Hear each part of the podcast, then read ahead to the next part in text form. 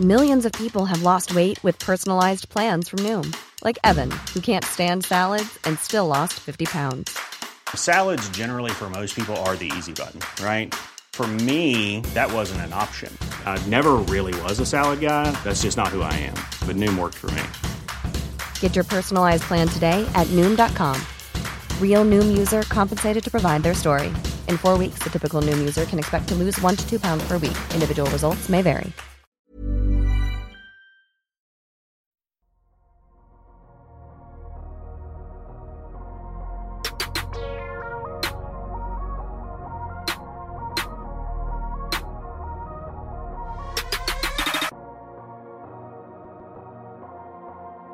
Salut à tous, c'est Adrien, ravi de vous retrouver pour euh, un nouvel épisode du podcast de Kebdo et le dernier épisode de nos previews de cette saison NBA 2023 qui se, qui se prépare. Dernier épisode où euh, nous sommes trois une nouvelle fois.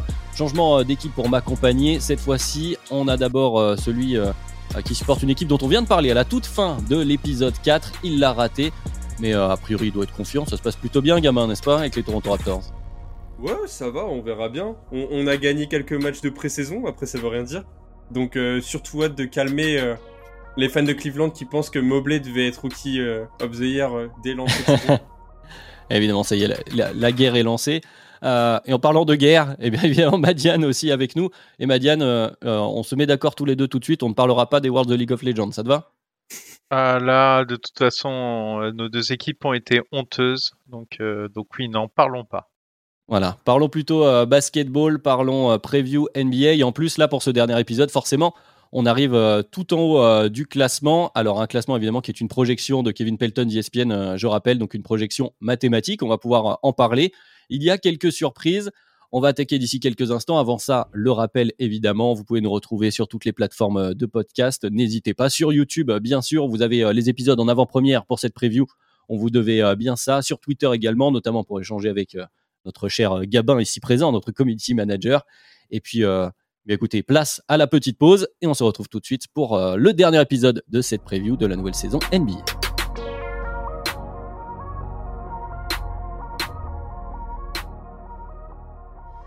Cinquième épisode, on arrive en tout en haut, tout en haut de la hiérarchie NBA. En tout cas, a priori, en ce début de saison, on va pouvoir en parler et on va commencer avec plutôt une surprise, je pense, dans cette euh, projection. Il y en a eu quelques-unes hein, dans cet algorithme. Tiens, d'ailleurs, Madiane, je vais te lancer euh, là-dessus, puisqu'on parle des New Orleans Pelicans qui sont projetés à 47,6 victoires, ce qui fait beaucoup de victoires. Les Pelicans qui étaient donc euh, l'année dernière 20e attaque, 18e défense, donc pas très reluisant, mais qui ont fait des playoffs qui ont plu à beaucoup de gens, qui ont été une forme de surprise, mais en tout cas, ils ont récupéré des fans, je pense, avec les playoffs de la saison dernière. Et la grande arrivée, puisqu'il n'y a pas eu de grand changement euh, dans l'effectif, la grande arrivée, c'est le retour de Zion Williamson, un Zion en forme physiquement en plus, ce qui explique peut-être d'ailleurs euh, la projection mathématique de temps de victoire, mais qui va aussi poser euh, des questions. Alors, Madiane, je te lance là-dessus. On commence à avoir beaucoup de ball dans cette équipe des Pelicans. Comment on va articuler tout ça pour arriver, on l'espère peut-être, en tout cas on l'espère pour eux, à ces 47 victoires? Ah ben, ça être difficile quand même parce que c'est l'algo, il donne quand même 11,6 victoires de plus et je suis pas sûr que Zion tout seul il y arrive, à moins que ce soit le futur MVP de la ligue. Clairement, euh, à moins de nous sortir un truc euh, qu'on n'a pas vu, euh, non, 11 victoires de plus, euh, je l'envisage aussi très difficilement. Euh, néanmoins, euh, j'ai un peu regardé ce qui se fait et effectivement, les taux d'usage sont, sont très, très grandement répartis entre les trois loustiques et ça va être, à mon avis, très difficile de coexister. Les, les trois, en fait, sont à plus de 30%. Donc, 30%, c'est quand même un taux d'usage, disons, très haut ça commence à limite euh, comment à se rapprocher de, de nos élus centriques euh, favoris euh, qui existent dans notre ligue. Donc c'est c'est à mon avis pas possible actuellement dans cette nouvelle configuration. Et j'ai envie de dire presque tant mieux. Moi, je pense que que ce soit CJ McCollum ou Brandon Ingram, j'ai pas de problème à les voir sans le ballon. C'est pas quelque chose qui m'inquiète parce que c'est pas des joueurs qui ont tout le temps eu la balle pour eux tout seuls. Notamment, bah, CJ a quand même cohabité avec un, un énorme euh, mangeur de ballon sur son backcourt, hein. très efficace. Hein. C'est pas un jugement de valeur quand je dis mangeur de ballon. Après, euh, moi, je réfléchis au retour de Zion et je me dis bon, euh, ça va peut-être lui mettre moins de pression offensive. C'est peut-être pas plus mal. Euh, le dossier est quand même encore une fois chargé, on en a parlé. Et, euh, et dans le jeu off-ball, pour ce qui est de Zion, je l'ai envisagé et je me dis que justement, ça peut être intéressant parce que ça ne reste, c'est pas un joueur incompétent au tir. Il est pas, il est, c'est pas un sniper, mais il n'est pas incompétent à 100%. Et euh, il, il, a un athlétisme qui peut lui permettre de prendre des cuts très forts. Euh, quand il te pose un écran, c'est volumineux, c'est quand même difficile à contourner. Et c'est des choses qui vont aider au, jeu offensif de cette équipe. Et moi, je suis pas très inquiet à voir l'adaptation si elle se fera, mais je la vois plutôt naturellement. Je vois de la synergie entre ces trois-là. Eh bien, ma gamin, je vais te poser évidemment euh, peu ou prou euh, la même question, puisqu'effectivement, donc on se retrouve, on euh, Madiane les a cités, avec CJ McCollum, Brandon Ingram qui continue sa progression. On, on a évoqué son nom autour euh, du DH20. Le retour de Zion Williamson attendu évidemment. Alors pas comme un MVP tout de suite, Madiane, je pense qu'on sera d'accord, mais en tout cas Ah attendu oui. comme une des futures superstars NBA. Il y avait aussi euh, ce fa- cette fameuse histoire de Points Zion. Donc on a trois joueurs qui aiment avoir la balle, mais qui sont quand même globalement plus des créateurs pour eux-mêmes que pour les autres. Euh, toi, Gabin, tu le vois comment? Plus Point Zion, plus la balle pour euh, CJ McCollum pour initier un pick and roll ou des pick and pop, comme le disait euh, Madiane. Comment tu vois s'articuler euh, cette attaque, notamment dans un premier temps, cette attaque des, Pelicans? Bah déjà l'attaque des Pelicans, Madiane t'a parlé des taux d'usage, euh, pourra marcher que si euh, les trois joueurs vont accepter de faire des sacrifices en fait en termes d'investissement dans le jeu. C'est-à-dire, les trois vont pas pouvoir prendre autant de tirs et prendre autant de responsabilités que euh, bah, pour Zion en 2021 et pour Ingram et McCollum l'année dernière. Mais en fait, c'est un avantage parce que là, on est en train de se dire que les les trois vont devoir de temps en temps se mettre un peu plus en retrait pour laisser euh, les deux autres copains jouer.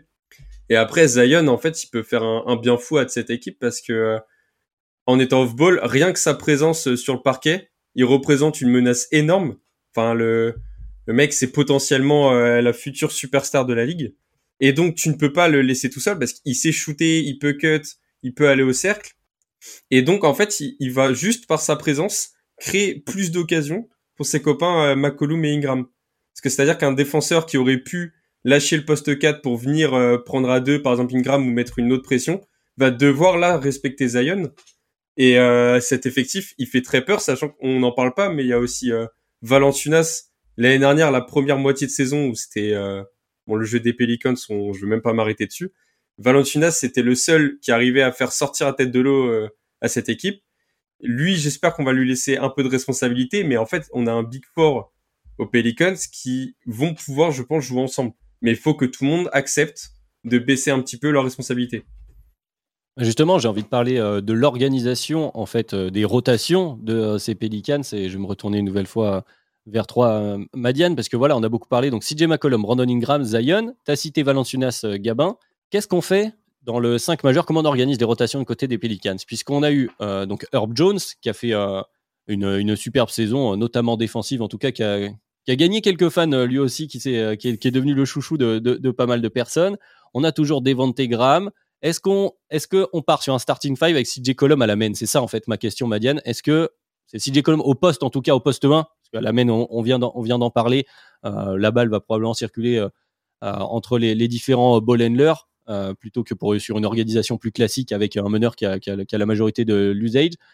Comment t'organiserais ça, Madiane? Est-ce que tu mets CJ Colum à la main? Est-ce que tu veux euh, euh, Est-ce que tu veux José Alvadaro aussi, qui a, beaucoup fait parler de lui avec euh, ses interceptions? Est-ce qu'on joue big en fait avec Zion et Valanciunas? Ou est-ce qu'on se réserve un peu de place puisque la rotation intérieure est peut-être un peu plus courte que euh, sur l'extérieur du côté Pelicans?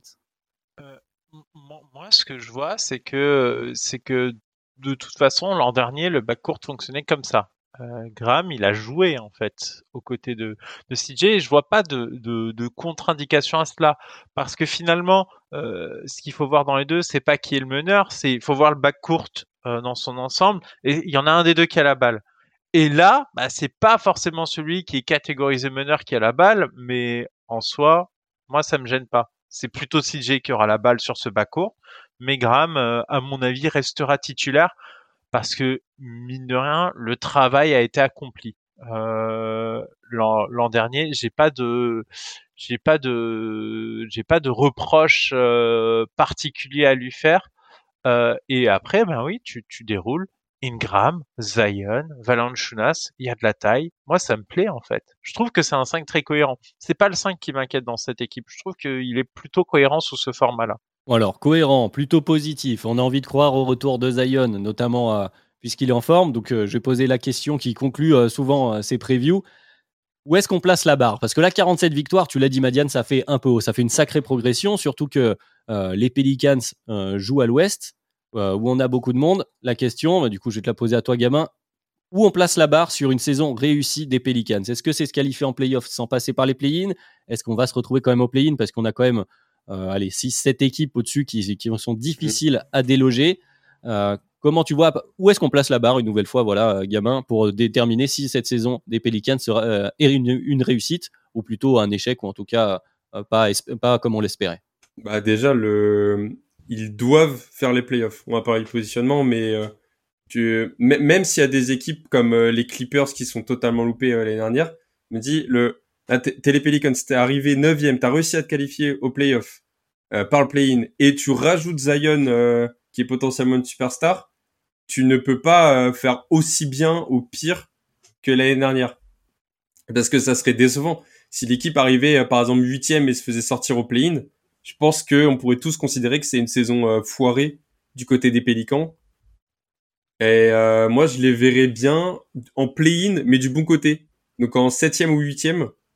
Et euh, passer sans problème les play-in pour rejoindre les playoffs, donc en 7 ou 8. Madiane, est-ce que tu partages cet avis? C'est toujours la question de la temporalité. Comment tu te places quand tu es ce type d'équipe en NBA Bon, a priori, du côté des Pelicans, ça y est, on a enclenché, une période où on veut commencer à gagner des matchs. On n'est pas encore en train de décider de devenir euh, contender.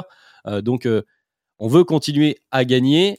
À quel point est-ce que ça va être une réussite selon toi, Manu Moi, je la vois difficile cette saison, étonnamment, pour cette équipe. Moi, je suis très convaincu par ce 5, mais d'un côté, c'est déséquilibré. C'est déséquilibré vers l'offense. Zion n'est pas un, énorme défensif, défenseur au vu de ce que j'ai regardé en analysant ce qui ce qui produit c'est pas c'est pas top et, euh, et ils me font peur en fait sur cet aspect-là parce que je pense que tu peux perdre énormément de matchs et en laisser beaucoup en route en plus avec un Zion euh, qui, qui est de retour donc je les vois à 40 hmm, mais j'ai du mal à les projeter à beaucoup plus et je pense que euh, il y a un il y a un univers dans lequel on les voit pas en playoff parce qu'ils se prennent une porte au play-in et, et voilà c'est fini mais ça serait une grosse. Ce serait un échec pour toi ou pas, du coup?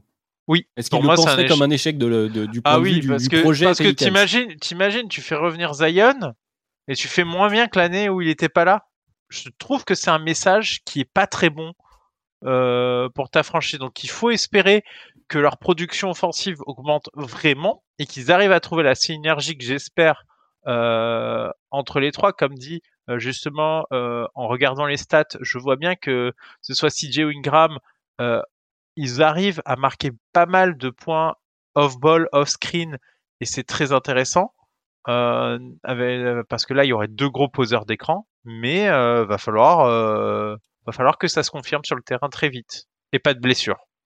Et pas de blessure, évidemment. Ça, on croise toujours les doigts de manière globale dans toutes les prios pour toutes les équipes. On souhaite le moins de blessures possible. Je pense que, pour résumer, on peut qualifier, en tout cas, moi je qualifierais les Pelicans d'équipe euh, d'espoir. C'est-à-dire que c'est une des équipes qui a quand même pas mal de pression euh, de par euh, les résultats qu'ils avaient eus. Après, ils n'ont pas fait de folie à cette intersaison. Ils n'ont pas cédé aux sirènes de transférer plein de pièces avec plein de pics de draft pour récupérer un joueur ici et là, comme d'autres équipes qu'on a évoquées précédemment. Donc voilà, plein d'espoir du côté des Pelicans, mais en gardant des, euh, un espoir modéré. Euh, on va dire ça comme ça et on va continuer parce que on a encore quelques équipes avant d'arriver aux grands favoris de cette saison régulière. Euh, on va rester à l'ouest et on va parler du MVP puisqu'on va parler des Denver Nuggets.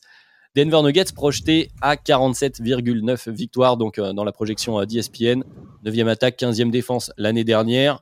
Un MVP, un double MVP d'ailleurs au sein de cet effectif, ce, ce grand Nikola Jokic.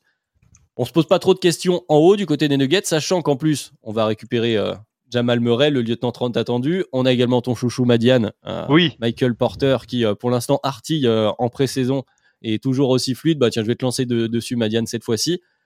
En haut, en termes de talent, tout va bien. Est-ce que les Nuggets ont un supporting cast d'assez haut niveau pour être des candidats sérieux pour le titre et pour arriver euh, avec l'avantage du terrain qui semble être l'objectif en saison régulière?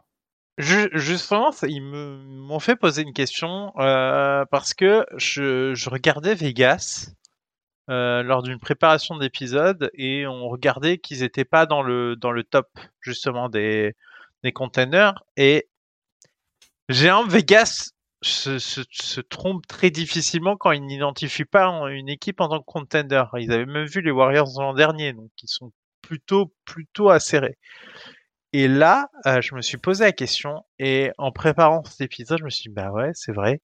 Je trouve que le roster en dehors de du coup des, des stars qu'on qu'on a cités, ah, les joueurs de rotation, euh, ils me font un peu peur. Déjà, il y a notre chouchou absolu, euh, Jeff Green.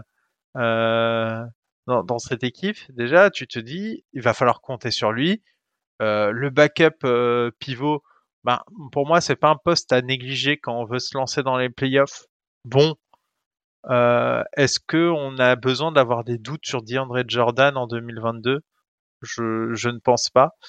Et, et ça, ça me fait peur. Et euh, moi, je pense qu'ils vont gagner des matchs en saison régulière. Je pense que ça suffira largement pour ça. Mais je pense que très vite en playoff, il n'y a pas beaucoup de joueurs qui pourront voir le terrain vraiment de manière fiable et régulière. Que leurs joueurs, euh, deux, joueurs, deux des joueurs dans leur 5 ont un point d'interrogation au-dessus de leur tête, Murray et Porter. Un énorme point d'interrogation dans le cas de Porter parce que vraiment, bah, Alan était euh, là-bas hier et justement, euh, ce matin il disait c'est magnifique quand, quand il shoot, mais quand, quand tu le vois aller au cercle, t'as peur qu'il se fasse le dos. Et c'est des joueurs un peu euh, effrayants pour ça. Euh, donc ouais, c'est, je suis pas, si tu me dis de mettre une pièce, j'ai pas envie de la mettre sur eux, et pourtant je trouve que la qualité de leur effectif, euh, en tout cas de leurs meilleurs joueurs, euh, top 4 joueurs, est incroyable. Mon Gabin, est-ce que tu partages des réserves de Madiane? Est-ce que tu es aussi craintif sur ces Nuggets ou un peu plus confiant? Non, bah, je suis d'accord avec toi. Le, le 5 de départ est top. C'est vraiment, ils ont même ramené euh, KCP qui est un des meilleurs. Euh, Mm. euh, je suis bête ou quoi? 3D Ouais, Trendy. Je sais pas pourquoi j'ai réussi à perdre le mot, mais euh, mais sur le banc c'est hyper limité. On a des, des joueurs, on a des joueurs moyens de rotation qui vont en saison régulière, ça peut faire le taf, mais ça suffira pas, je pense, pour aller au bout. Et peut-être que le ouais, Smith, bon, euh, il a joué Smith, Hornets. C'était pas Bruce Brown. KCP, ouais. Après, le, je pense que l'effort peut venir de Bonnie Island, donc qui va être sophomore. S'il fait un énorme step-up et qui devient un, un gros shooter en seconde unit, qui met des, des trois points à tout va ouais. quand les, les titus sortent, pourquoi pas? Mais bah, ça reste. euh, Ouais, je, Une pièce en l'air de parier sur un. Ouais, Je mais parierais pas non plus sur les Nuggets. Ouais, mais tu vois, c'est, encore une fois, tu vois, c'est sur les guards et à la limite, c'est, c'est là où ça irait presque. Où je me dis qu'ils ont déjà un porteur de balle, où ça peut le faire. Ça Bah. fait un peu petit si tu fais collaborer les deux. Bah, écoute, écoute, Madiane, moi je vais être un peu plus euh, optimiste sur les Nuggets. Moi j'ai envie de mettre une piécette sur les Nuggets, je vous le dis maintenant. Alors effectivement, il y a les points d'interrogation des, des, des blessures, notamment autour de Michael Porter Jr., parce que Jamal Murray, c'est plus une question sur à quel niveau il revient. Pour l'instant, on va pas le considérer comme un joueur qui a tendance à se blesser, même si là, voilà, il sort d'une saison, euh, saison blanche, forcément. Si je mets ce point d'interrogation de côté, y en ait un sérieux, hein, bien sûr, mais si on met ça de côté, moi je trouve que cet effectif est pas mal. Comme tu l'as dit en saison régulière, bon, on se fait pas trop de, euh, de soucis euh, pour les Nuggets. Ça suffira largement pour aller chercher a priori l'avantage du terrain. En tout cas, moi, je les vois à cet endroit-là. Arrivé en playoff, certes, tu es un peu limité. T'as pas envie que DeAndre Jordan, tu l'as cité, euh, voit le terrain. Mais avec le 5, vous les citez, donc Murray, KCP, Michael Porter, Aaron Gordon, qu'on n'a pas cité, mais qui est euh, tout à fait euh, jouable euh, et qui sera titulaire d'ailleurs probablement en poste 4, euh, et Nikola Jokic. Tu rajoutes Bones Island en feu follet de banc. Alors c'est la- l'autre point d'interrogation, Gabin. Tu, l'as souligné, c'est vrai qu'on a envie de compter dessus, mais ça reste un, un sophomore. Dans tous les cas, il a quand même un profil voilà, de micro-ondes, comme on dit, et qui peut rendre service, il peut jouer. Et des Bruce Brown, Jeff Green, qui peuvent jouer. Jeff Green peut même dépanner euh, dans des small, des, five en, tant que pivot, on l'a vu. Alors, il faut pas que tu aies des tontons en face, mais c'est faisable. Bruce Brown, je pense, est jouable si tu as assez de shooters autour. Ça t'en fait 8. C'est pas extraordinaire, mais ça me semble suffisant.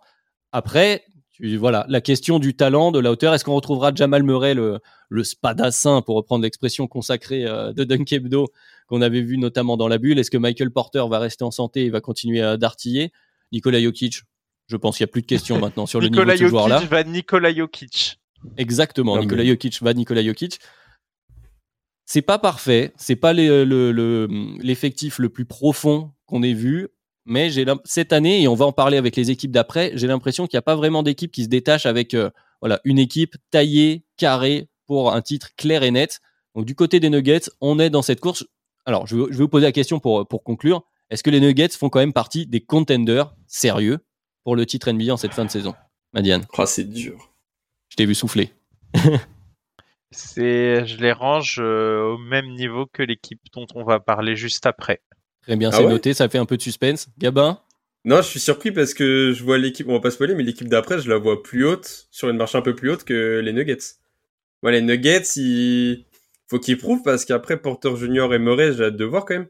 Et si on retrouve le Murray de la bulle, bon, ils sont favoris euh, sans problème, mais j'ai des doutes là-dessus. Donc, euh, en fait, pour l'instant, j'ai pas envie de me prononcer sur les Nuggets parce que j'attends de voir quoi.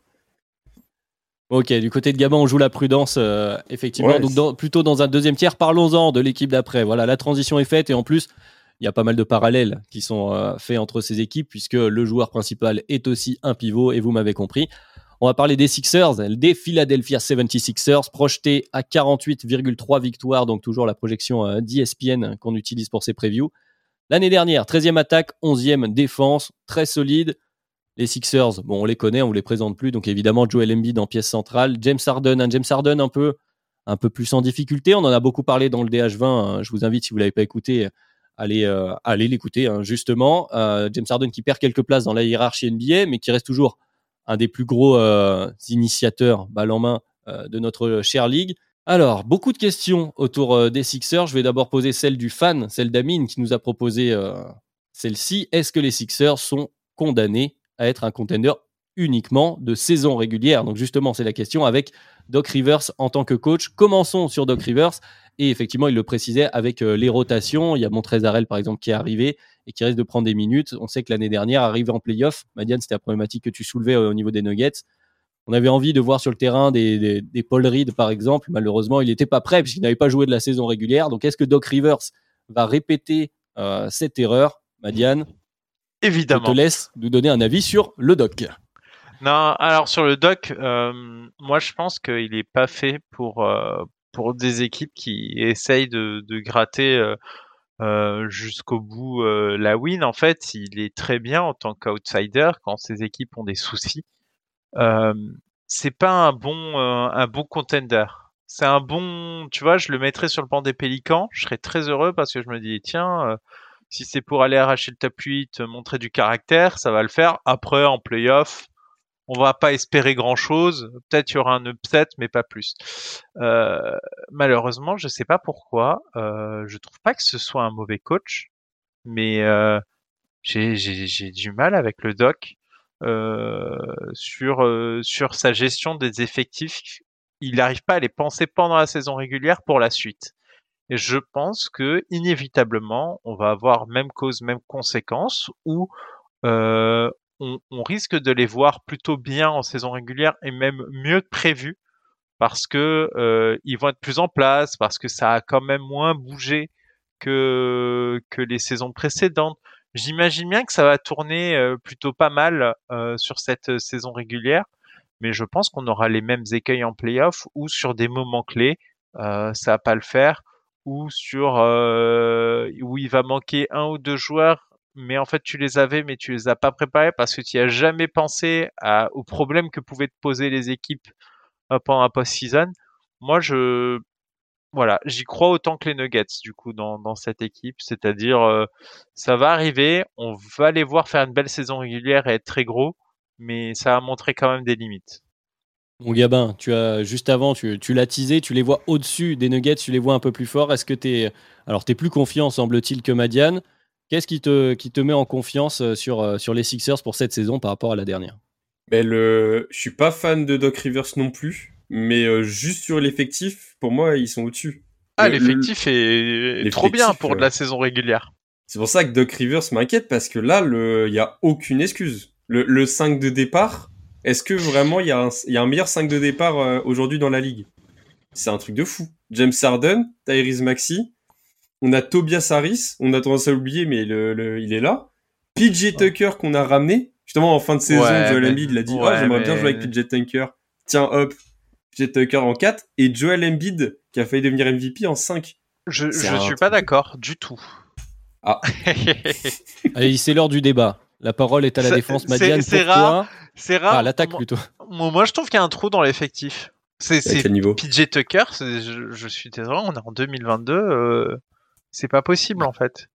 Je vais faire pas- l'arbitrage, je vais, je vais faire le juge sur PJ Tucker, parce qu'on on l'a évoqué euh, dans l'épisode euh, précédent, euh, où on était avec, euh, avec Amine et Ben. PJ Tucker, donc, qui, qui était au hit. PJ Tucker, il y a deux, il y a deux pans. C'est-à-dire qu'il y a PJ Tucker, le joueur de basket dans sa production, et il y a PJ Tucker, le joueur de basket dans son profil. Et en fait, il apporte, malgré tout, encore en 2022, euh, comment dire, une, une espèce de pression sur les défenses et, un- et une, alternance dans le jeu qui sert en tout cas euh, l'offense des Sixers. Donc je vais me placer un petit peu du côté de Gabin finalement, je suis pas très très neutre, mais ça a un intérêt. Mais on est d'accord, Madiane, sur le fait que PJ Tucker, on ne compte pas dessus pour que ce soit euh, l'option euh, 2, 3 à ton scoring. Ça tombe bien, c'est l'option 5 dans ce 5. À la Mm. limite, je- je- à la limite, moi j'étais j'étais en train de me dire que je jouerais presque avec Nyang. Avec George Young au poste 4 Euh, en fait, euh, ça dépend. En fait, moi, moi j'imagine peut-être euh, en fait euh, 3-4 c'est Harris Nyang. Enfin, moi j'imagine les ailes comme un bloc, tu vois, avec Harris et, et Nyang sur les ailes et puis voilà. Mais ouais, c'est En fait, ça, moi je trouve qu'à cet endroit-là, il y a une faiblesse et c'est pas une faiblesse comblable à un moment. Hein. C'est ils vont ils vont rester avec. Oui, bah après, on ne sait jamais. Il peut toujours y avoir des, des trades pendant, pendant la saison. Mais euh, je, vais, je vais étendre un peu la question parce que là, on commence à parler de l'organisation, euh, finalement, notamment de l'attaque euh, des Sixers. La question numéro une, c'est un, un, point qui a été soulevé par, par Amine dans, dans une autre des previews où il parlait de la théorie d'Anthony Davis en tant qu'option numéro un aux Lakers. Et, on disait, et il disait, à juste titre, a priori, de son expérience de fan des Sixers, que quand ton, ton option numéro un est ton pivot, ce qui est le cas ici avec Joel Embiid, ton intérieur, tu as une dépendance forte à ton niveau euh, de guard play, parce qu'il te faut que tu aies un, porteur de balle, un initiateur d'attaque porteur de balle. Donc est-ce que la question, certes, il y a une petite question sur les ailes, mais globalement, tu as des joueurs de catch and shoot à peu près honnêtes, que ce soit Harris, PJ Tucker ou George Young, ça peut faire le travail. Matisse Table, c'est une autre problématique, on pourra l'évoquer si vous voulez après. Est-ce que finalement, euh, du coup, je, te renvoie la balle un petit peu à Gabin. Après, euh, Madiane, je, sais que tu as envie de Je vois, Madiane, que tu as envie de réagir sur ces Sixers, ils t'inspirent. Mais est-ce que finalement, la réussite cette saison des Sixers, elle passera pas par euh, un James Harden Alors, retrouver, c'est pas le mot, mais en tout cas par un, James Harden au niveau, au terme de, au niveau de l'initiation de, l'attaque de ces Sixers. Bah, si, mais après, il est. En, en playoff, il s'est un peu craqué, mais quand il, est quand il a débarqué à Philadelphie, euh, James Harden, il a montré un très bon niveau. Et si s'il joue toute la saison avec ce niveau-là de création offensive, il y aura aucun problème. Et je me dis que même euh, même les soirs où il est pas très chaud, en guard play, t'as Tyrese Maxi qui va commencer à, faire pas mal de bruit et à encore progresser. Donc euh, pour moi, il n'y a pas trop d'inquiétude de ce côté-là, de ce côté-là. Et puis euh, non, je vois pas pourquoi euh, en guard play, je crois qu'on est servi. Ils sont allés chercher James Harden. C'est pour ça, le, je vois pas vraiment de faiblesse claire à, à cet effectif, à part euh, le coaching. Du coup, c'est- hein. c'est parfait. Tu me crées la transition. J'ai un peu fait exprès, euh, gamin, parce que justement, pour te renvoyer, Madiane, sur cette histoire d'ailier, parce que je sens que tu as envie d'en parler.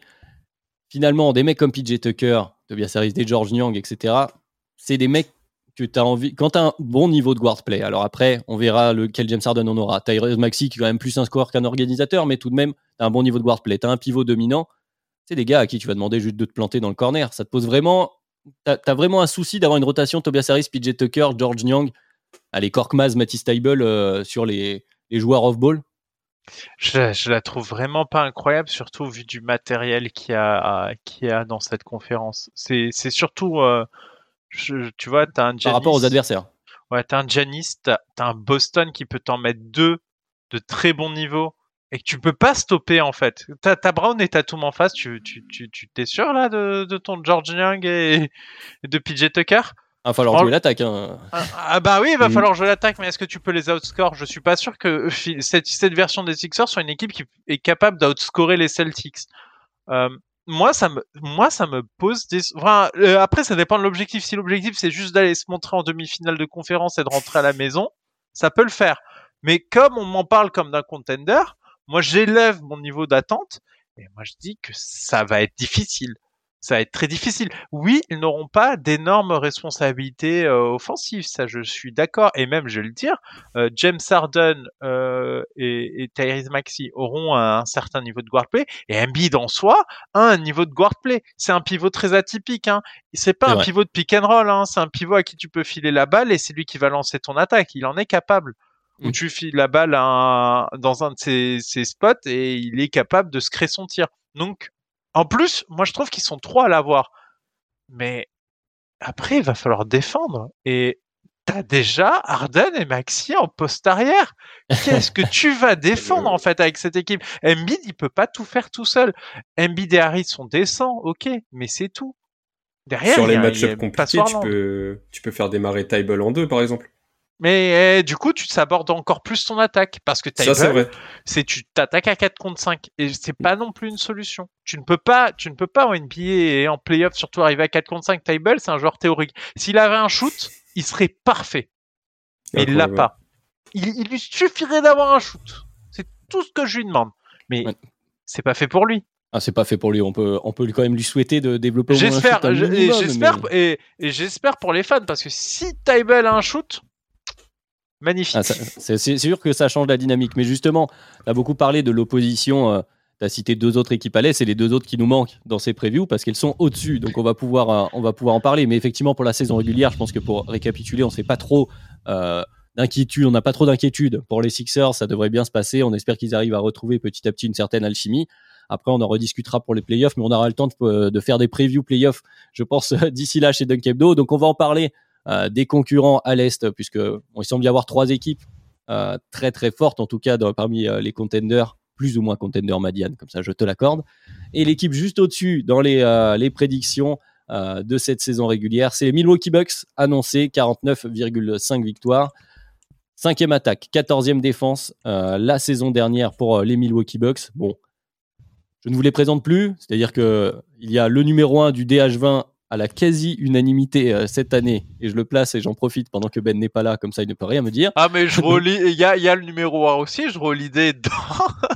Oui, c'est vrai que Joe Holiday avait reçu, euh, avait reçu le moi, donc il y a deux potentiels numéro 1 du DH20.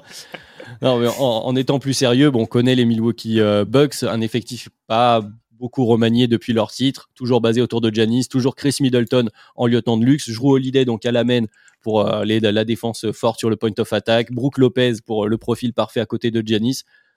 On les connaît, on les connaît, mais ils prennent de l'âge. Ils prennent de l'âge et ils se blessent petit à petit. Et d'ailleurs, c'est illustré par euh, une de leurs acquisitions euh, de cette intersaison, qui n'est nulle autre que Joe Ingles, qui, on l'espère, va un jour retrouver un terrain, mais qui, voilà, qui est vieillissant et blessé.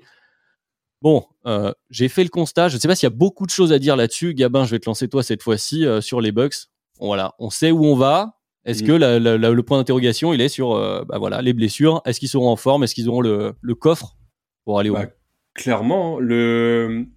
on ne sait pas ce qui aurait pu se passer, c'est uniquement mon avis, mais je pense qu'avec Middleton, il passait les Celtics, et après les Warriors, on ne peut pas savoir. On ne sait jamais. Il y a, y a Miami aussi après. Mais pour moi, les Bucks avaient largement les armes pour aller au bout l'année dernière.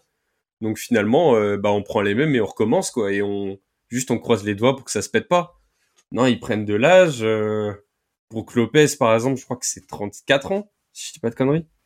On sait même peut-être Ouais. plus que ça. Ouais, ouais, de non, mémoire. Ouais, si, si, 34 si, si, ans, c'est donc- 34, il me semble. C'est Il y, a, 34 il y a ans. eu des difficultés l'année dernière ça, quand 34. dès le début de saison il a loupé euh, beaucoup de matchs.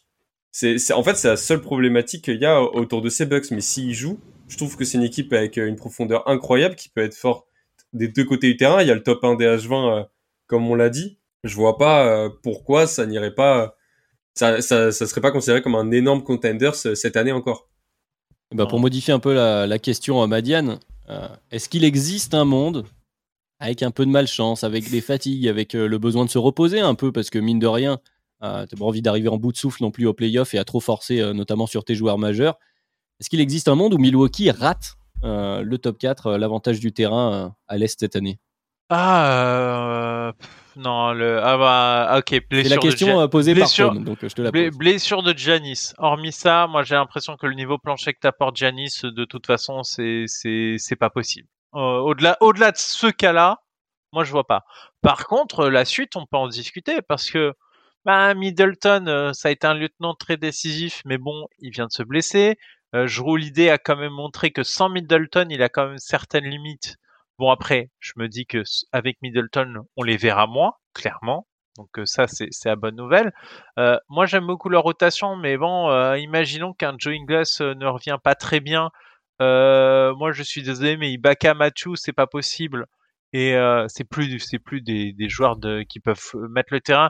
Et un Brook Lopez, désolé, mais il ajoute 13 matchs à son âge. Euh, moi, j'attends de voir aussi. J'attends de voir sur pièce. Et c'est, c'est, c'est une pièce qui fit extrêmement bien dans ce système-là. Ça, se re- c'est difficile de retrouver. Qui on peut retrouver? Moi, j'avais euh, quelque part, j'avais dit euh, presque limite, euh, il y, a, y a un joueur côté Bulls qui me fait beaucoup penser à Brook Lopez en plus jeune, c'est c'est Vucevic. Euh, Pas beaucoup plus jeune, mais oui. Non, mais dans en tout cas, Je euh, je, je trouve que voilà, c'est des profils vraiment rares. hein, c'est très atypique hein, comme type de pivot. Mm. Euh, Vucevic n'a pas la protection, certes, le Brook Lopez, Ouais, mais euh, peut-être encore. Enfin, Brook Lopez a évolué. Vucevic ressemble au Brook Lopez des, des Nets, finalement, un petit peu. Voilà. Bon, en tout cas, euh, moi, je, je trouve que c'est pas, c'est pas la solidité garantie. Alors, ok, ils ont Janis, mais sur un Janis, on a bien vu que tu peux euh, être très très dangereux hein, parce qu'ils ont quand même failli les sortir. hein. Mais, euh, bah, mais Parce qu'ils ont Bobby Portis, évidemment. Euh, à la bagarre, moi, je le veux bien. Ah bah, ça, on salue euh, notre ami Ah, Nicolas on peut faire, on peut faire un ring avec Draymond Green. Let's go. On va laisser. Ouais, euh, je mets quand même Portis. Hein. Et, euh, bah, sur la longe, peut-être que ça aide. Mais euh, revenons, revenons au basketball. Je pense qu'on va pas s'étaler très longtemps sur ces Bucks. On connaît les forces en présence. Je pense que les fans aussi euh, ont des attentes, des attentes de titre. Il va falloir gérer euh, les Mhm. blessures, l'état de forme de chacun J'ai- sur cette J'ai une saison. question complémentaire. Allez, vas-y. Si vous aviez le choix de mettre l'impasse sur cette saison et de préparer un renouvellement, est-ce que c'est pas le moment de le faire? Est-ce que tu peux vraiment te le permettre? Je pense que les Bucks. Non. Non mais mettons, il y a Janice qui arrive dans le bureau en disant, elle- bon, en vrai, ouais, je pense pas qu'on gagnera année. n'arrivera pas dans le bureau faire ça. On est dans du basket fiction. Et tu as l'option. Il te dit, non, moi je reste, t'inquiète. On peut peut-être renouveler pour essayer de gagner le titre l'an prochain. Est-ce que tu prends le billet ou tu dis non, non, cette année, c'est, on peut le, on peut le faire? Est-ce que tu dis, prends sur, cette euh, opportunité? Sur le papier, ils ont les armes pour le faire dès cette année. hein. Ils ont gagné avec le même effectif il y a deux ans. Bah, Il n'y a pas de, il y a Il y a pas d'urgence ans, hein. à tout reconstruire. La rotation était plus profonde, hein, comme, comme dit Madiane. Ouais. C'est-à-dire que les, les Ibaka, les Matthews euh, commencent à avoir du mal à avoir le terrain. George Hill aussi, ça devient compliqué. C'est Grayson Allen qui remplit ton 5. Euh, Avec Grayson. Allen, euh, c'est compliqué. Enfin, on- enfin, le joueur que c'est. euh, Je vais pas être l'avocat de Grayson Allen après ce qu'il a fait à Non Alex mais, Caruso, non, mais moi j'arrive pas. En fait, je peux pas l'encadrer. Enfin, en gros, non mais normalement je devrais bien l'aimer parce que j'aime bien ce type de joueur un peu teigneux sur le terrain et un peu. Enfin voilà, je dirais pas le, de mauvais mots dans le podcast, mais vous vous, vous avez un, un Busquets ou un Casemiro. J'aime bien, j'aime bien pour une analogie foot. Euh, mais euh, moi j'ai pas l'impression, j'ai l'impression que c'est un joueur méchant pour être méchant et c'est pas un joueur, euh, c'est pas le joueur avec du vice, c'est pas le joueur qui te sera utile. bah, pour répondre à ta question finalement, moi je pense que je tente encore. Alors, certes, les t'es es, peut-être moins fort que ce que tu as été, même si tu as toujours Giannis, donc déjà c'est déjà bien. Euh, mais C'est toujours bien de l'avoir. Exactement. Mais par rapport, voilà, déjà aux équipes qu'on a citées, puis aux équipes dont on va parler juste après, cette année, et je l'évoquais aussi dans l'épisode précédent, il n'y a pas l'air d'avoir une équipe euh, clairement établie comme favori et tu te dis la fenêtre est fermée. Il y a, en fait, si, tu as une série de playoffs là demain, Bucks, bon, on va les citer, il, man- il manque plus que deux équipes. Suns, Celtics, mais sinon Sixers, Nuggets, Clippers. tu, peux- tu- tu penses Ouais. que tu peux le faire. À chaque, à chaque fois, en tout cas, tu pars pas perdant. Donc, du coup, à partir de là, ça veut dire que la fenêtre de titre est ouverte et ce serait bête de ne pas la tenter. Voilà, c'est pour répondre à ta question, Madiane. Je ne sais pas si ça te satisfait, mais, euh, Mais- c'est comme ça que je la vois. Ou alors, faudrait faire une warrior, c'est-à-dire euh, si ton meilleur joueur se pète et qu'on t'annonce qu'il sera pas là pendant une grosse partie de la saison, à la limite, là, tu peux considérer ce que tu viens de dire et, échanger des pièces pour être plus fort l'année prochaine. Mais si Yanis est en forme et si le Big, enfin, si le Big Three joue et que les lieutenants restent en forme, je vois pas, faut, faut le tenter cette année encore. Voilà, et ben restons là-dessus. Faut le tenter encore cette année euh, pour les Bucks euh, avec un effectif qu'on connaît. Ils sont solides. C'est une plateforme, euh, une plateforme, place forte plutôt de l'est comme comme d'habitude. Et donc il nous reste deux équipes. Je les ai citées. On va passer à celle qui est projetée deuxième de cette saison régulière. Et c'est à l'ouest. Ce sont les Phoenix Suns projetés à 49 victoires. Donc les Phoenix Suns, et, on les connaît également. Troisième attaque, troisième défense. Un effectif qui n'a pas beaucoup bougé malgré malgré beaucoup d'histoires cet été, notamment euh, autour de, de DeAndre Ayton. Mais donc, même problématique finalement, un peu, euh, un peu différemment, puisque c'est le, euh, comment dire, un des joueurs principaux, l'initiateur principal qui lui vieillit. Le reste de l'effectif est relativement jeune. On parle bien sûr de CP3. CP3 qui, encore une fois, et on en a parlé dans le DH20, a du mal à être en forme tout au long d'une saison, tout au long des playoffs. On finit toujours par, par manquer de la production terrain de ce fameux Chris Paul. Madiane, est-ce que malgré cette belle projection hein, d'après ESPN à 49 victoires, est-ce qu'on n'est pas un peu inquiet pour, euh, les Suns? Euh, Moi, je, commence à être un peu inquiet. Euh, en fait, j'ai l'impression que, que la fenêtre d'opportunité de titre dépendait. Enfin, je l'avais bien analysé ce coup-ci.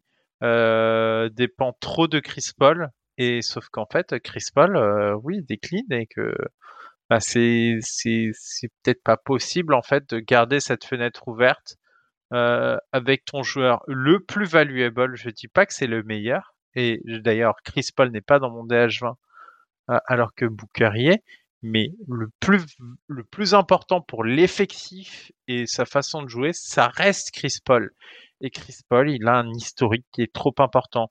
Euh, si tu me dis que Chris Paul joue l'intégralité des playoffs, je les vois comme étant dangereux, très dangereux même. Mais c'est pas quelque chose où on peut signer maintenant et on se dit oui, bien sûr que Chris Paul va faire l'intégralité des playoffs. Il y a beaucoup de beaucoup de fois, il y a à la fois avec Houston où en vrai ils partent pour gagner s'ils si, se blessent pas. Euh, il y a effectivement euh, là le dossier pour l'an dernier. Euh, pour le titre, on a bien vu qu'il a eu du mal quand ils étaient en finale, que quand ça allait bien pour lui, euh, ça se passait très bien pour les, les Suns qui, avaient, qui menaient 2-0. Quand il a commencé à décliner euh, dans cette série, notamment par l'impact physique qui lui a été imposé par les Bucks, qui est une équipe très physique. Enfin, euh, c'est comme ça qu'ils se sont imposés. Et eh ben, Booker, il avait beau mettre des cartons de points, hein. l'équipe, elle gagnait pas le match. Moi, ça me fait peur. C'est vraiment, je les trouve trop Chris Paul dépendants en 2022. On va, on va parler un peu de la même chose. Il a beaucoup, euh, Madiane a beaucoup parlé euh, du cas Chris Paul. Il y a aussi, euh, voilà, toute cette histoire autour de DeAndre Ayton, cette ambiance qui semble quand même mm.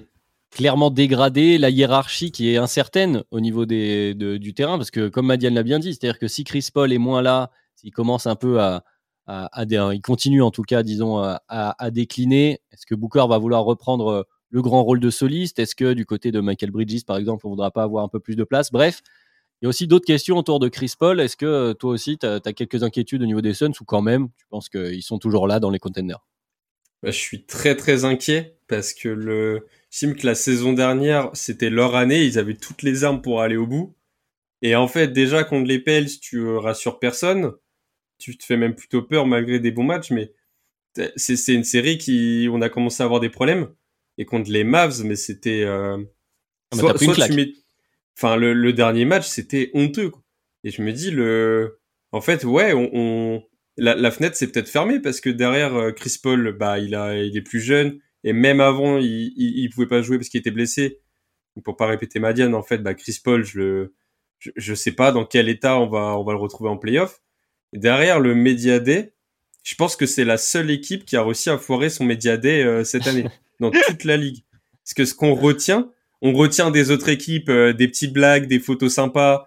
Euh, on voit sur Twitter les photos des joueurs en se disant ah j'ai hâte de les voir jouer ensemble. C'est Là on a vu... les Mediadé. Mais oui, Mediadé normalement c'est bonne ambiance, c'est sympa. Euh, on, on, te dit que les Kings vont aller en playoff, c'est cette année. Enfin, tout, va bien dans le meilleur des mondes pour tout le monde. Et t'as les Suns avec DeAndre Ayton qui a l'air saoulé d'être là et qui raconte qu'il a pas parlé avec Monty Williams depuis les playoffs. Ils ont pas parlé en tête à tête. Pour rappel, Layton, il avait pas joué une grosse partie de ce Game 7 à cause d'une dispute, on n'a pas les détails. Et moi, je me dis, je suis vraiment déçu de la part de Monty Williams parce que Ayton, il est jeune. C'est, euh, c'était au rôle, le rôle du coach de, de Monty Williams de l'appeler pendant la off-season, de passer un peu de temps avec lui, de, voilà, tu dois jouer une saison ensemble. Bah, on va enterrer l'âge de guerre et il faut y retourner. Je les demande pas de, d'aller en vacances tous les deux et de, de, de se voir après les matchs pour se faire des restos, mais juste euh, il y a le côté sportif qui passe avant euh, tes émotions là. Faut. Et puis la dernière fois qu'on a eu euh, une, une, rupture de dialogue coach-joueur, ça c'est ça c'est très très mal fini pour ne pas citer Ben Simmons et, et, Doc Rivers. Bon, on en est on en est pas là puisque Ayton est non, quand mais... même. Enfin là-dessus. Là-dessus, enfin, que ce soit du coup le coach qui a pas parlé à son joueur, mais le front office qui a envoyé l'été de l'an dernier un message affreux à son joueur en disant on te resignera pas pour finalement devoir quand même le faire cette parce que tu n'allais pas ne pas le resigner. On, on l'a dit, on l'a dit et on l'a répété que ça ne servait à rien, qu'il y aurait toujours une franchise pour envoyer le paquet de pognon et que tu serais obligé de t'aligner parce que c'est un c'est un numéro un draft et que tu ne trouveras pas mieux. Mais moi je trouve ça lunaire que vraiment les mecs se sont dit l'an dernier. En vrai, si ça se trouve, DeAndre Ayton, euh, ah, j'espère il se fait le genou comme ça, on soit pas obligé. Mais parce que, hormis ce scénario où il se blesse, je voyais pas comment il signait pas le max l'année suivante. À moins qu'il soit nul. T'as littéralement parié pour que ton joueur soit nul. C'est vraiment ça le message. C'est pas une super stratégie. Hein. Ouais, c'est pas une super stratégie. Et, et comment il le prend? Mais évidemment qu'il le prend mal, le joueur. Ils ont de l'ego quand même moi, moi, je, je moi, j'espérais que ça se règle autour d'un sign and trade ou quelque chose parce que je, je, je, ne voyais pas comment il le, et il se retrouve avec. C'est ça qui est horrible. Donc, ouais, ça c'est, enfin, désolé, mais là-dessus, le front office a, a merdé avec son coach. Vous ah, pensez que, pendant la saison, il va se faire transférer? Je sais qu'il a, je crois que c'est jusqu'à janvier qu'il peut pas se faire transférer. Ouais. Mais pour vous, ça va aller ou au bout d'un moment, il va, le front office va le dégager contre. Qu'est-ce qui, s'il essaye de forcer son trade, à mon avis, c'est une mauvaise stratégie parce que je pense qu'il n'y a pas grand monde qui est intéressé par DeAndre Ayton à ce tarif-là. En vrai. Mm. Oui, ça demande beaucoup de pièces de, compensation. Je pense pas qu'on en arrive là. Puis en plus, on est relativement pessimiste depuis tout à l'heure. On parle surtout des chances euh, des Suns d'aller au bout. Mais si on se, si on, on calme un peu nos ardeurs et qu'on revient sur cette preview de saison régulière, même si tu es un peu amputé euh, dans ta rotation, euh, ton banc est pas extraordinaire. Tu as perdu Elfried Payton déjà. On salue euh, ce cher Elfried. Non, tu te retrouves avec voilà, Cameron Payne, Landry Chamet, Damien Lee que tu as récupéré, Dario Saric. Bon, le banc, c'est pas extraordinaire, mais quand même ton 5. ton 5 théorique, CP3, Booker, Michael, Cam Johnson et DeAndre Ayton, même si ça s'entend pas très bien, tu vas gagner des matchs, tu vas te retrouver quand même en playoff. Y a, bon, certes, il y, a des motifs d'inquiétude par rapport euh, justement aux espoirs qu'on plaçait en eux suite euh, à leurs résultats récents. Et donc c'est pour ça que je reviens sur euh, ce que tu disais, Maniane. Je pense que l'erreur à pointer générale du côté des Suns, elle est du côté du front office qui a mal négocié cette potentielle fenêtre de titre qui était qui était assez réduite. On est en train de s'en rendre compte dans le temps parce qu'elle dépendait notamment du, du, cas Chris Paul et de la santé de Chris Paul. voilà, bon, bah semble-t-il que ça a été raté. Après, est-ce que vous voyez quand même un monde parce qu'on a été beaucoup, euh, beaucoup négatifs. De terminer sur une note un peu plus positive pour que les fans des Suns ne nous détestent pas suite à ces previews. Est-ce que vous voyez un monde où finalement, voilà, le dialogue reprend euh, Bon, CP3 va être un peu ménagé, mais euh, arrive à peu près, à peu près en forme au moment des playoffs. Hein, Devin Booker qui arrive peut-être un peu plus à diffuser sur ses coéquipiers. Michael Bridges qui continue euh, sa progression. Le reste de l'effectif, on le connaît. Est-ce que on voit un monde un peu plus positif, Gabin? Je te vois sourire. ramène du soleil un peu dans le dans le cœur des bah, Suns, sans mauvais jeu de mots. Je suis en train de me dire que si on était dans un shonen, bah je ferais bien gagner les Suns pour mon scénario. Le, ils se sont fait casser la gueule contre le grand méchant, bah ils ont pris une énorme gifle alors qu'ils pensaient qu'ils iraient au bout. Et là l'année d'après, ils apprennent leurs erreurs. Euh, pendant la saison, ils, ils, résolvent tous les problèmes, ils résolvent tous les problèmes et ça peut aller au bout. Mais euh, hein, ça c'est dans le meilleur des mondes en fait. Là pour, pour moi, il y a eu trop de cassures de tous les côtés entre Chris Paul qui est trop âgé, on a des incertitudes. DeAndre Ayton, qui est pas content d'être là, ça va pas. Monty Williams, qui lui a pas parlé. Par-dessus le marché, Jay Crowder, on ne sait pas pourquoi, il veut plus jouer. Enfin, le, Franchement, je, je me dis qu'il y a d'autres équipes qui ont l'air beaucoup plus, même si sur le papier sont moins fortes, ont une cohésion d'équipe beaucoup plus forte et peuvent aller plus loin juste là-dessus en fait. Parce que là, les Suns, je je sais pas, je on a tous ce pressentiment bizarre que ça va mal se passer. Écoute, je pense qu'on a, on a, on a, fait le tour, effectivement, il y a quelques réserves sur les Suns, mais c'est assez intéressant et je pense qu'on va aller sur l'équipe d'après justement pour terminer là-dessus, pour ensuite faire une espèce de conclusion de preview. Mais depuis tout à l'heure, on a des réserves sur à peu près chaque équipe. Et on j'y reviens une nouvelle fois. C'est pour ça qu'il n'y a pas de, de, clair favori. Parce que le numéro 1, parlons-en du numéro 1, qui est quand même donc le favori d'après cette projection, une nouvelle fois euh, d'ESPN. Pour la saison régulière, hein, je le rappelle, ce sont des résultats, c'est une projection euh, mathématique de Kevin Pelton d'ESPN pour définir les résultats en saison régulière. Les numéros 1 sont les Boston Celtics. Les Boston Celtics projetés à 53,9 victoires. Madiad ne commence pas à rire. 53,9 victoires, dixième attaque, première défense la saison dernière. Donc un effectif, une nouvelle fois, on le connaît. Il n'y a pas eu de changement majeur, même si on a récupéré en plus une belle pièce en la personne de Malcolm Brogdon. On pourra en parler euh, en termes de profil, ce qu'il peut apporter à cette équipe. Et, et la NBA et son...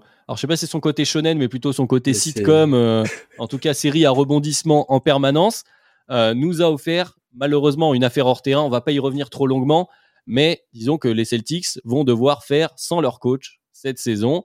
Un scandale en interne qui a aussi peut-être euh, créé quelques cassures. On n'a pas vraiment beaucoup d'informations, mais ça, pour ce type de scandale, ça, ça peut arriver.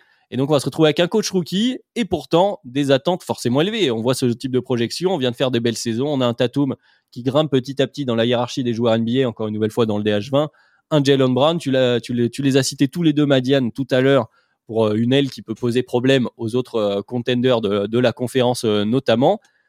Bon, une fois tout ça mis en place, je vais reprendre l'analogie de Gabin. Alors, je sais pas si on est dans le shonen, mais en tout cas dans la fiction, est-ce qu'on n'a pas tous les ingrédients pour une catastrophe annoncée du côté des Celtics? C'est-à-dire qu'on a des grosses ambitions, des très bons joueurs, et puis ça commence avec des scandales. Enfin, soit, c'est-à-dire qu'il y a deux scénarios. Je te laisse le choix maintenant, Madiane. Où est-ce qu'on met les pièces? Soit euh, énorme saison des Celtics Tatum devient incroyable et, euh, et ils arrivent. Il l'est déjà. Il est déjà euh, relativement incroyable, mais encore plus. Disons, est-ce que les Celtics vont vont satisfaire ses attentes, vont finir premier de la conférence, vont être un vrai contender, ou est-ce que attention à l'accident pour les Celtics, Marianne J'y crois fort en ces Celtics, malgré tout. Malgré tout ça, j'y crois fort. Mais moi, je trouve que, enfin, j'ai pas envie de jouer hein, contre contre ces gens-là. alors, niveau blessure évidemment, euh, Robert Williams, c'est chiant. Mais justement, il fait l'opération maintenant. Il revient d'ici euh, entre 8 et 12 semaines et euh, c'était fin septembre que j'avais vu ce rapport-là. Donc bon, on peut espérer le voir, au revoir avant la fin de l'année. Peut-être, ou sinon 2023. ça laisse le temps pour monter en régime pour les playoffs. ok, ils perdent Gallinari. Bon, est-ce que c'était la pièce la plus importante de l'effectif? À mes yeux, non. Est-ce que tu en as besoin pour tes playoffs? Je n'étais pas sûr qu'il jouerait vraiment beaucoup. Euh, par contre, Brogdon, moi ça me vend du rêve. Brogdon, Smart, Orford, Brown, Tatum, moi ça me vend du rêve. Je suis désolé, ça me vend du rêve. C'est c'est c'est c'est solide, c'est c'est je trouve intelligent. C'est intelligent. C'est il y a un bon QI basket. Euh, il faut pas oublier que la saison dernière, ils finissent très fort la fin de saison et ça leur donne le lancer pour les playoffs. Ils avaient vraiment du mal à se trouver en début de saison et, euh, et c'est plutôt vers la fin que que ça que ça a cliqué. Le coach, moi, euh, je reprends un peu ce que me disait mon fan Celtics numéro 1 Alan. Euh, les critiques qu'il a mangé tout l'an dernier, euh, on va pas me faire croire maintenant que c'est l'énorme perte de l'intersaison.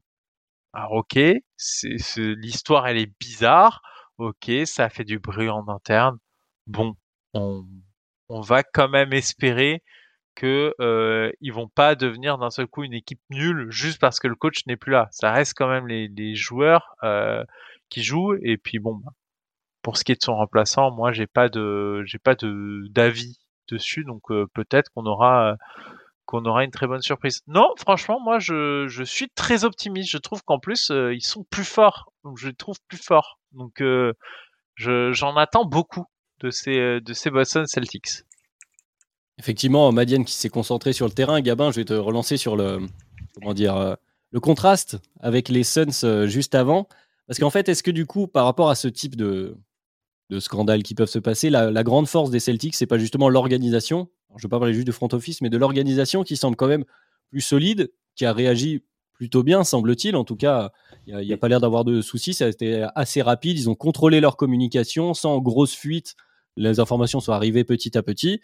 On sait bien que donc leur GM est leur ancien coach, donc euh, finalement, il peut avoir euh, une petite vue sur le sportif. Est-ce que justement, voilà, est-ce que c'est pas ça qui est rassurant du côté des Celtics finalement? En plus donc du terrain, Madiane l'a très bien évoqué. On va pas le paraphraser, mais c'est qu'en plus, es sur une organisation solide et finalement, ils peuvent peut-être encaisser toutes ces histoires. Bah ouais, leur je trouve que les réactions ont été top et euh, je préfère le voir voir Ime Udoka en fait en dehors des parquets plutôt que malgré les affaires euh, que l'équipe se dise non il est beaucoup trop important et le laisse euh, coacher encore une saison. Du coup je suis vraiment je pense que ça peut apporter une bonne dynamique à l'équipe plutôt que de voir des joueurs dégoûtés de jouer pour un tel coach. Donc à voir ce qui va se passer. Après euh, du coup Joe Joe Mazula le, remplaçant il va avoir beaucoup de pression là parce que on vise le titre et rien d'autre. Donc euh, il, il, a, je, je crois qu'on se rend pas compte de la pression qu'il a sur les épaules. Mais on rappelle, Ime Udoka finalement c'était un coach rookie. Il emmène son équipe en finale NBA. Et dans l'histoire récente, on a Nick Nurse, coach rookie, qui emmène les Raptors en bah, à gagner le titre. Bien placé, Donc, gamin, bien placé. Ah, t'as vu? Donc je me dis, euh, écoute Joe, euh, t'as toutes les cartes en main, t'as un effectif de fou on te demande beaucoup dès ta première saison, mais euh, ça, c'est une opportunité en or pour sa carrière. Donc là, faut qu'il la saisisse et cet effectif, j'y crois. Euh, maintenant, ça veut de jouer. Un, un, un, bon résumé. Je ne voudrais pas s'étaler sur le, sur le basket. Tu l'as très bien résumé, Madiane, cet effectif. Il est solide. L'ajout de Malcolm Brogdon scié euh, euh, à leurs besoins, etc. C'est les, les, favoris à Vegas et c'est pas pour rien. Enfin, désolé, hein, c'est favori. Mais justement, j'ai envie qu'on qu qu prenne ce recul-là, qu'on parle euh, justement un peu plus global. Vu qu'on arrive au bout des previews, il nous reste quelques minutes avant d'arriver à l'heure. On pourrait dépasser un petit peu, mais justement par rapport euh, à ce dernier épisode, puisque c'est là où on a parlé des, plus grands euh, favoris, mais aussi on peut revenir globalement sur les autres contenders. Il y a beaucoup de questions à travers, euh, je l'évoquais tout à l'heure, hein, à travers la NBA sur beaucoup d'équipes qui ont quelques problématiques. Bon, au ton euh, qui vient d'avoir sur les Celtics, on a l'air moins inquiet à ce niveau-là, puisqu'on est quand même plus sur des questions hors terrain que terrain, même si forcément, évidemment, tu as évoqué les, quelques blessures qui sont arrivées. Si du coup, on devait faire, pour Dunk Hebdo, on sort un peu des previews d'ESPN, de, vos favoris pour la saison régulière, allez, pour le titre derrière, est-ce que les Celtics sont clairement devant les autres? Est-ce qu'il y a plusieurs tiers? Est-ce qu'il y a des demi-tiers? Euh, Madiane, je me tourne vers toi pour commencer. Tu as l'air d'être euh, clairement plus, plutôt euh, partisan de mettre, mettre une piécette du côté de, de Boston. Moi, j'ai un tiers à quatre équipes Celtics, Warriors, Clippers, Bucks. Et après un tiers de deuxième niveau avec les Nets et les Suns. Ça, c'est ça. Moi, généralement, je me dis que pour le titre, faut pas aller au-delà de 6 parce que là, après, c'est du tir à l'aveugle. Et, euh, et moi, j'imagine, euh, j'imagine ces deux tiers-là. Euh, c'est-à-dire, si c'est les Suns ou les Nets, c'est une surprise à mes yeux. Et Bucks, Clippers, Warriors, Celtics dans le même tiers avec un avantage quand même dans ce groupe-là aux Celtics et aux Warriors. Et donc, tu n'as pas les, les, Nuggets qui étaient dans cet épisode. Pour toi, ils font pas partie des potentiels contenders de cette année. Je, je les vois avec les Sixers, justement, dans un autre tiers. Très bien. Gabin, euh, plus ou moins même question. En tout cas, si tu veux mettre quelques économies, est-ce que euh, tu as plusieurs équipes que tu as envie de mettre en avant? Moi, il y en a six. Et je vais commencer par celle. En fait, je les ai taclées, mais je vois quand même les Suns euh, dans ce premier groupe. Après, à l'ouest, on a les Warriors et les Clippers. Et à l'est, en fait, je vois le trio euh, Bucks, Sixers, euh, Celtics, qui pour moi sont à peu près au même niveau. Et je vois, ça, je serais vraiment surpris que ça soit une équipe hors de top 6 qui finalement remporte euh, le titre. Après, finalement, en fait, euh, je pense qu'on va avoir une très belle saison NBA. Parce que dans ces 6, je pourrais pas vraiment faire un classement. Je pourrais faire un classement de saison régulière. Mais un classement de chance de qui va gagner euh, véritablement le titre, c'est très très compliqué. Donc ah bah euh, je suis vraiment excité parce que ça peut, ça peut être du très très lourd les playoffs cette année. Ouais, bah ça, on, on est bien Ouais, d'accord. Comme loin. chaque année, on est, on est quand même sur, euh, sur NBA que peut-être depuis quelques années, en tout cas, un peu plus, euh, comment dire, un peu plus dense. Ah, c'est plus Cleveland favoris. et Warriors. Voilà, Merci exact- voilà. d'être parti. enfin. Euh, T'as été contre- plus clair que moi, euh, Mathieu. Par contre, euh, moi, je suis très curieux de voir les premiers matchs parce que euh, les Nuggets, c'est des points d'interrogation. Je sais pas comment vont jouer les Sixers, je sais pas comment jouer les Clippers, je, j'ai les Nets, je je sais pas. En plus, j'ai pas regardé la pré-saison parce que j'aime pas la pré-saison. J'aime pas tirer de Mm. conclusions sur la pré-saison. Même au bout de 10 matchs NBA, j'aime pas en tirer. Donc du coup, euh, ça fait longtemps. Je pense que aussi il y a une belle pause que je sais que je vais vraiment manger énormément de NBA euh, sur les premières semaines, mais vraiment à des grosses, grosses doses. Et je pense que je vais tourner à 3-4 matchs par jour euh, facilement. Ah, c'est vrai qu'on a une saison régulière assez excitante, parce qu'effectivement, là, je vous ai lancé sur les favoris, mais euh, pour revenir un peu sur les previews, il y a plein de, plein de batailles intéressantes. On a beaucoup parlé des, des ventres mous à l'ouest, ça va être vraiment la guerre de tranchées. À l'est aussi, où il y a quand même pas mal de questions entre les prévisions. On peut, euh, voilà, on en a parlé, les prévisions qu'on a vues des Hawks, des Knicks, des Hornets, qui sont un peu plus hauts peut-être que ce que nous on peut les voir. Euh, en tout cas, voilà, il y a, des ventres mous à Cleveland en pleine progression évidemment, enfin en tout cas qui, qui pose beaucoup de questions. Bref, une saison assez excitante qui nous attend. Et, euh, et voilà, c'est comme ça qu'on va conclure les previews euh, de cette année, cinq épisodes avant le démarrage de la saison euh, régulière qui se rapproche là, donc dans un peu plus d'une semaine maintenant. On va pouvoir retrouver notre NBA. Euh, merci à tous ceux qui nous ont écoutés pour cet épisode, pour euh, toutes les previews. Évidemment, vous retrouvez tout ça sur YouTube, sur les plateformes de podcast, euh, sur Apple Podcast, sur Podcast Addict, sur Spotify, où vous voulez. On est toujours ravis que vous, que vous nous mettiez un commentaire, des petites notes évidemment. Sur Twitter, vous pouvez venir échanger avec nous, venir débattre, même euh, annoncer votre avis, dire que votre équipe aurait dû être beaucoup plus haute parce que évidemment après le Media Day, sauf si vous êtes euh, du côté des Suns, vous pensez que votre équipe est favorite et vous avez bien raison. Et d'ailleurs, je tiens à dire que les Bulls auraient dû être beaucoup plus haut. Et euh, c'est l'avantage du présentateur. Ça me permet de glisser ce genre de petits messages en fin de podcast. Dans tous les cas, on arrive, euh, on a passé euh, l'heure de podcast. Donc je vous remercie, euh, Gabin, Madiane, merci d'avoir été euh, avec moi. Et puis, euh, ben, on se retrouve bientôt pour le démarrage de la saison. Bonne Salut. saison à tous.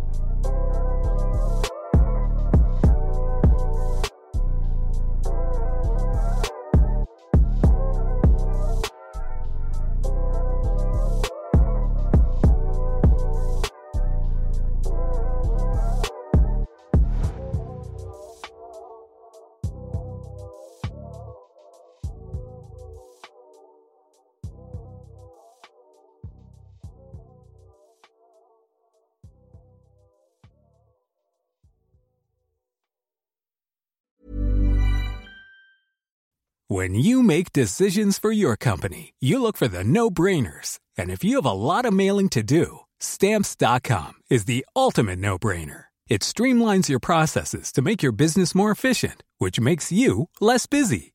Mail checks, invoices, legal documents, and everything you need to keep your business running with stamps.com. Seamlessly connect with every major marketplace and shopping cart.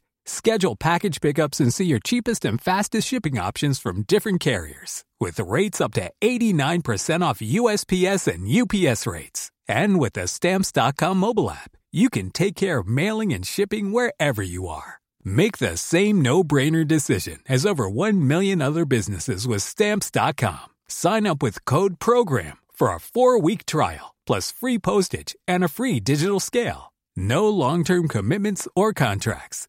That's Stamps.com. Code PROGRAM.